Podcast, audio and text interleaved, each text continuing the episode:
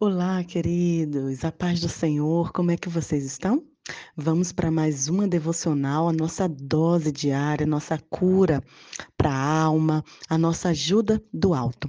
Abra a palavra de Deus em Salmos, capítulo 90. Nós já estamos no 90, mas se você chegou agora, você pode acessar lá o nosso podcast, arroba blog Vida na Missão, que tem desde o Salmo 1, tá bom? Mas esse mês a gente começou a partir do Salmo 80. Então, hoje estamos no 90 e eu quero partilhar com vocês três coisas que esse salmo nos ensina. O verso 1 diz assim: Senhor, como tem sido o nosso refúgio em todas as gerações antes das montanhas terem nascido, antes da terra e do mundo existirem, desde sempre e para sempre, o Senhor é Deus.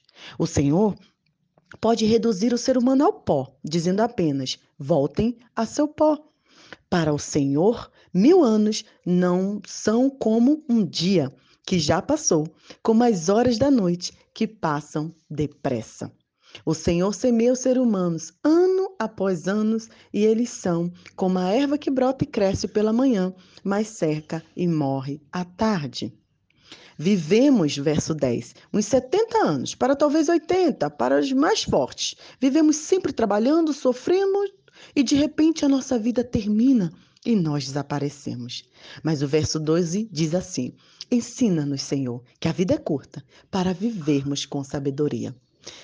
Eu aprendi esse versículo 12 ainda quando era criança. A nossa família tinha um hábito de todo aniversário recitar esse texto bíblico. Ensina-nos a contar os nossos dias de tal maneira que alcancemos os corações sábios. Em uma versão Almeida revisada. Essa versão que eu estou lendo é uma versão fácil de ler, que diz assim: Ensina-nos que a vida é curta para vivermos com sabedoria. Então, três características que esse salmo, que essa oração nos ensina, que é uma oração de Moisés, um homem de Deus que liderou o povo durante muitos anos. A primeira coisa que aprendemos é a fragilidade da vida humana.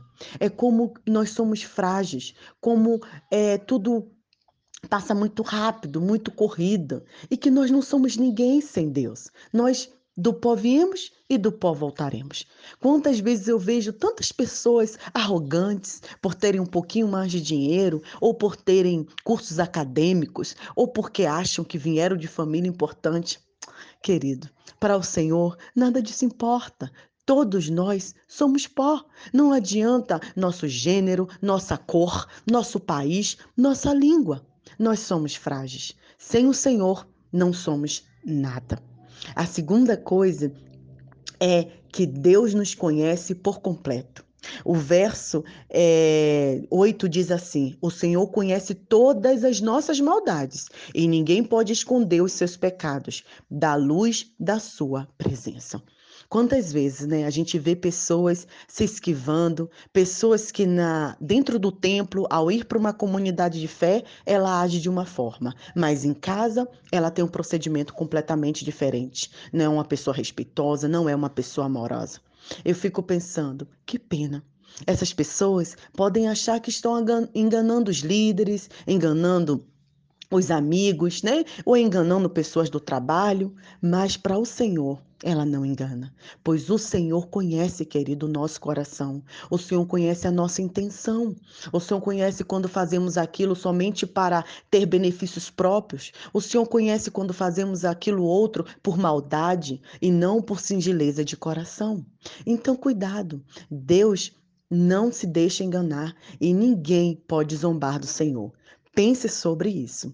E a terceira coisa que nos ensina é justamente o verso 12, onde eu parei, que fala que a vida é curta e é por isso que precisamos usar e aproveitar o tempo com muita sabedoria. Olha o que diz o verso 10, que a gente vive uns 70, 80 anos para os mais fortes, mas a gente sempre vive se trabalhando, sofrendo e de repente a nossa vida termina e nós desaparecemos. Então, repense um pouco sobre sua vida. Repense onde você tem investido o seu tempo, como você tem administrado o seu tempo. Será que você tem dedicado um pouco de atenção aos seus filhos, à sua família? Porque passa rápido, queridos. Eu estava ontem mesmo partilhar com a minha mãe como que a infância passa rápido. Ela fala de mim e do meu irmão como se fosse ontem. Nós já temos mais de 35 anos, né? Eu, eu já tenho 36 anos, meu irmão é, é mais novo, né?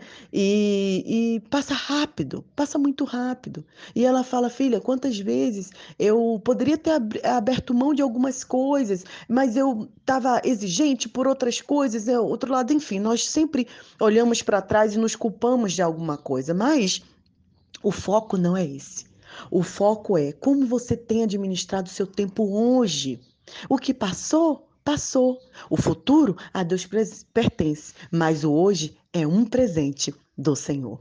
Então aproveite seu presente, tire um tempo para estar com sua família. Sim, trabalhar é importante, precisamos muito, mas como a vida passa rápido e muitas vezes nós só focamos ou focalizamos, como diz aqui em Moçambique, em coisas passageiras, em coisas materiais, mas o que é eterno mesmo, o que fica mesmo, é o amor que você dedica à sua família, o tempo, o, o, o tempo e o serviço que você entrega ao Senhor em amor ao próximo, em amor a Deus. Então, que esse salmo venha ao encontro do seu coração.